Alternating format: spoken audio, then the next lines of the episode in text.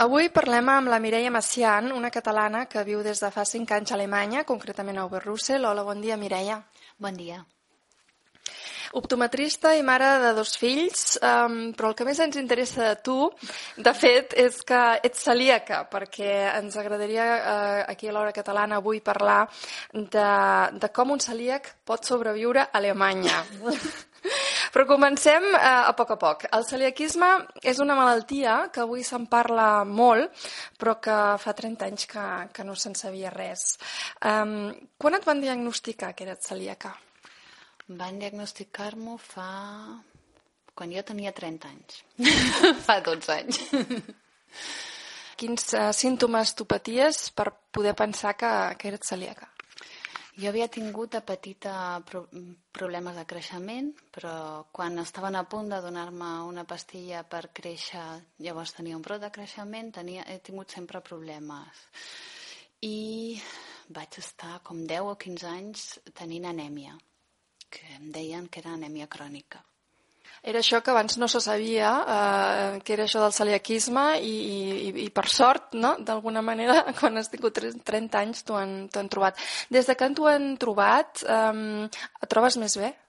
Sí, clar, evidentment. O sigui, jo estava cansada i me n'anava directament a la farmàcia a comprar-me les meves pastilles de ferro perquè pensava que tenia anèmia. He tingut dos embarassos i no he hagut de prendre res de ferro, sí, sí.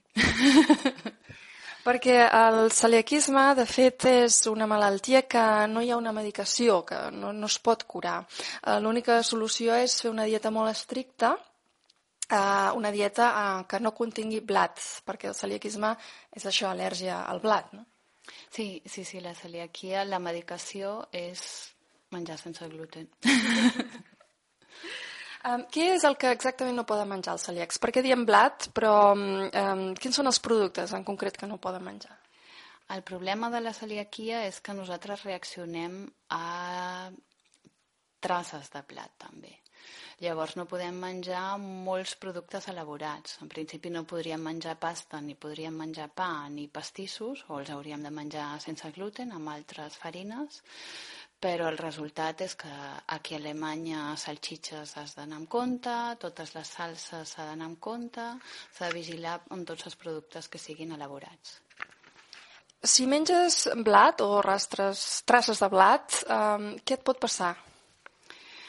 En el meu cas, el que em passa és que estic una o dues setmanes que, que la digestió no va bé.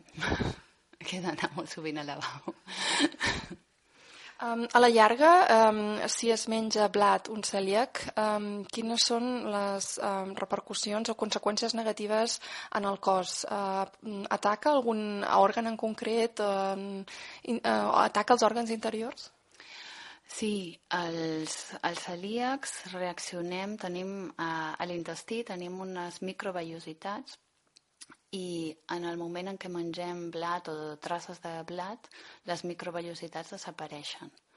Es fa pla, per tant no s'absorbeixen bé els aliments i en el meu cas per això, per això tenia anèmia crònica. Però si es fa d'una manera continu continuada es poden fer quistes que desencadenin amb càncer d'intestí. Per tant, és important seguir una, una dieta estricta, no?, d'això que dèiem, de, sense gluten i, i no menjar blat. Eh, hi ha algun altre eh, cereal, a part del blat, que no podeu menjar? No, l'únic és el blat. El que passa que espelta té blat, eh, és, és un derivat del blat, s'ha de, de vigilar la cibada, és la pell del blat, és només blat, però clar, el blat té molts noms. A Catalunya hi ha l'Associació de Celíacs, que és un dels culpables, per dir-ho d'alguna manera, um, que cada vegada es conegui aquesta malaltia millor i que hi hagi més sensibilitat vers els, els malalts. S'ha convertit en un punt de referència pels celíacs a Catalunya. Quan vas arribar aquí a Alemanya fa cinc anys, també has trobat alguna entitat o associació que t'hagi ajudat a saber com funciona el món del celiaquisme aquí a Alemanya? Uh, quan vaig arribar a Alemanya vaig pensar, jo era sòcia de l'Associació Catalana de Celíacs, a Catalunya i, i Espanya funciona molt, molt bé i tots els productes estan molt, molt ben etiquetats, la gent que treballa als restaurants sap de què parles quan preguntes si, si, està, si alguna cosa té gluten o no. I pensava que aquí seria igual.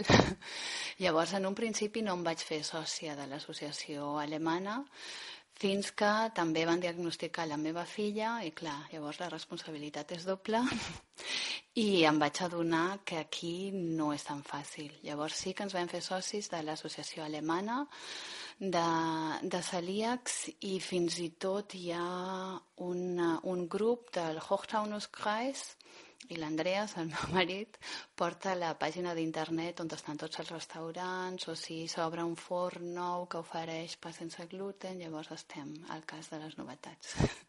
És a dir, que t'has hagut d'involucrar una mica l'associació alemanya per, eh, per també potenciar aquí a Alemanya, eh, donar a conèixer informació sobre llocs on anar a menjar o llocs on anar a comprar? Sí, sí, sí, ens hem involucrat perquè hem vist que, és que no, aquí hi ha molta feina per fer. Sí, és a dir, m'estàs dient que a Catalunya estan més avançats en el, en el coneixement del celiaquisme en, a la societat, més que aquí a Alemanya?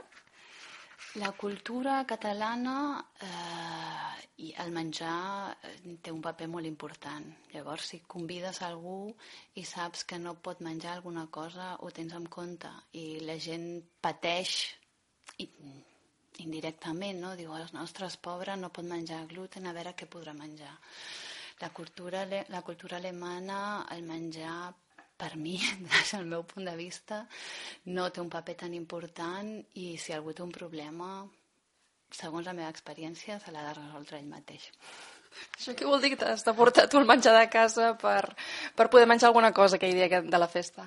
Evidentment, sí, sí, m'he de portar o pregunto, depèn de la confiança que tinc, doncs pregunto més o menys si veig que puc menjar alguna cosa, si no sempre porto alguna cosa a la bossa. Tot i que és curiós perquè aquí a Alemanya hi ha moltes uh, botigues bios i um, hi ha molta sensibilitat pel menjar sa. És curiós que no hi hagi aquesta sensibilitat uh, pels, de cara als celíacs.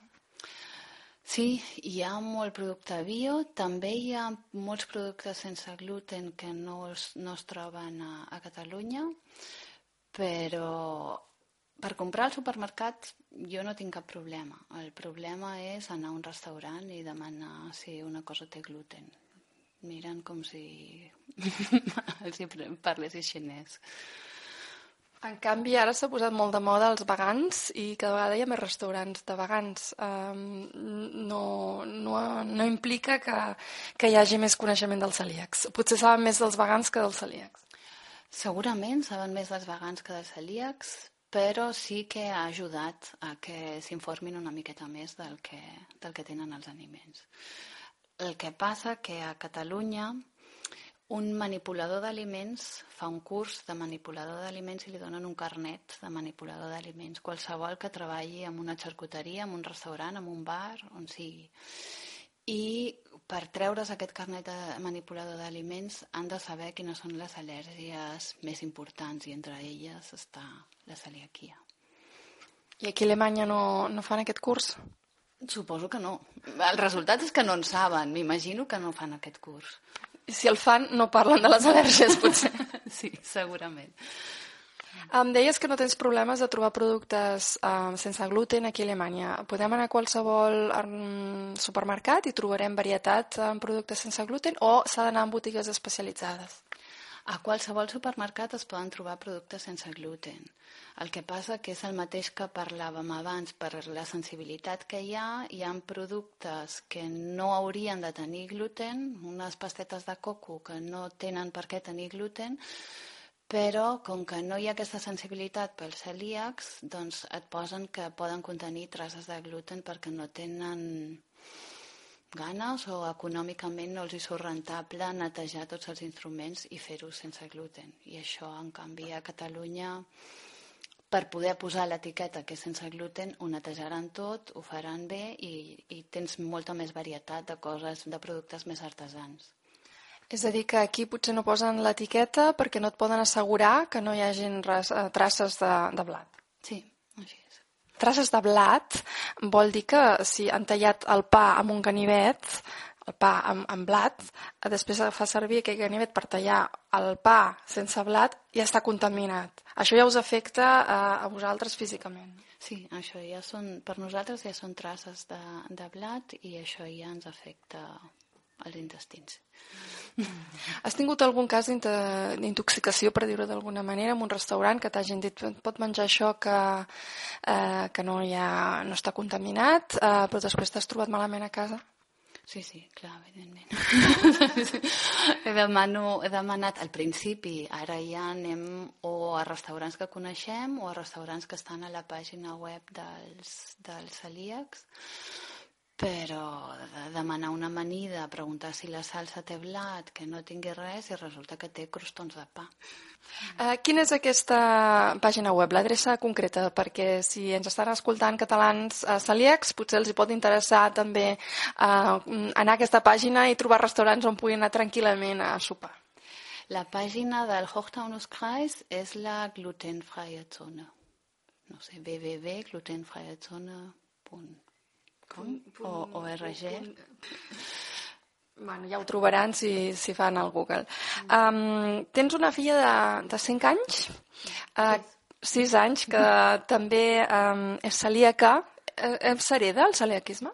Sí, sí, sí. La celiaquia eh, és, és una malaltia que s'hereda genèticament.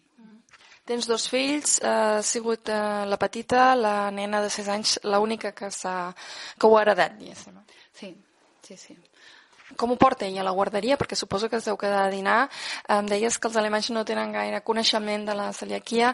Um, a la guarderia um, saben de què, de què es tracta?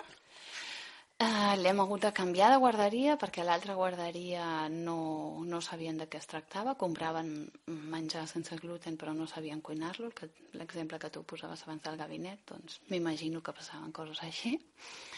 Ara l'hem canviat, la cuinera que té a, el de la guarderia on, té, a- on va ara és un encant de dona i cuina per ella, el que a ella li agrada, li fa pizzas, li amassa pizzas sense gluten i a més hem tingut la sort després del patiment hem tingut la sort que les dues educadores que té són educadores i infermeres o sigui, ara està en molt bones mans Què vols dir el patiment? Que a l'altra guarderia no, no hi havia manera que ho entenguessin o com anava això? a l'altra guarderia, clar, jo tenia la ignorància, pensava que, que era com, com a Catalunya i que els educadors sabrien mm, què volia dir. O les cuineres. Les cuineres, hi ha una que és cuinera, que ha estudiat cuina i, i sí que ho sap, i aquesta em va dir mm, que potser m'aniria bé cuinar des de portar-li jo el menjar, i les educadores tampoc en sabien, però és que el problema també vam agafar una mala època de la guarderia, estaven, estaven ampliant i tenien moltíssima feina, però ningú va tenir el temps ni les ganes de seure's amb nosaltres i preguntar-nos quin problema, quin problema té l'Ànica i, i on la poden ajudar. És curiós perquè estem parlant d'una malaltia, no estem parlant de, eh, de ganes de, de crear problemes. Senzillament, eh, suposo que la nena, si devia menjar amb, amb blat, es devia trobar malament. No? Sí, sí, sí, em deia que l'anés a buscar després de dinar a la Woodside perquè tenia mal de panxa. I tot i així seguien sense ajudar-te a, a, que no, a que no patís aquest, eh, aquest patiment. No? Sí, sí, vam proposar-los moltíssimes solucions, hi ha càtering sense gluten, vam, vam proposar-los un ventall de solucions molt gran, però no, no tenien ganes de, de, de, sol, de resoldre el problema. Per ells no era un problema. Sembla estrany que, a més a més, parlant de, de nens, no, que hi hagi aquesta actitud. Um, bé, és la manera, el títol que teníem una mica avui en el programa, no? Uh, com sobreviure a Alemanya sense liac. Uh, una altra qüestió que també m'agradaria comentar-te és que els productes sense gluten encareixen la compra uh, mensual uh, de les famílies. Es calcula uns 100 euros uh, més al mes. Aquí a Alemanya es donen ajudes uh, per... Uh, per poder pagar aquest, aquesta despesa addicional?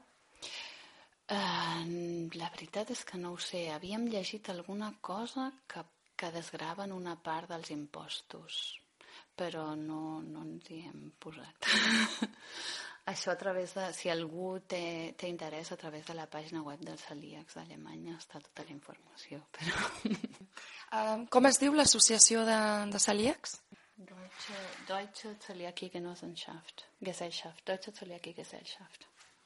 Um, dcg-online.de és aquesta la pàgina web on podreu trobar informació uh, més concreta uh, sobre la celiaquia aquí a Alemanya. Moltes gràcies, Mireia, per haver-nos uh, per haver explicat la teva experiència aquí a Alemanya. Estem sorpresos que eh, hi hagi aquesta falta de coneixement i de sensibilitat vers els celíacs, però esperem que, que la cosa millori i que també la vostra qualitat de vida aquí. Moltes gràcies. Gràcies a tu, Francina.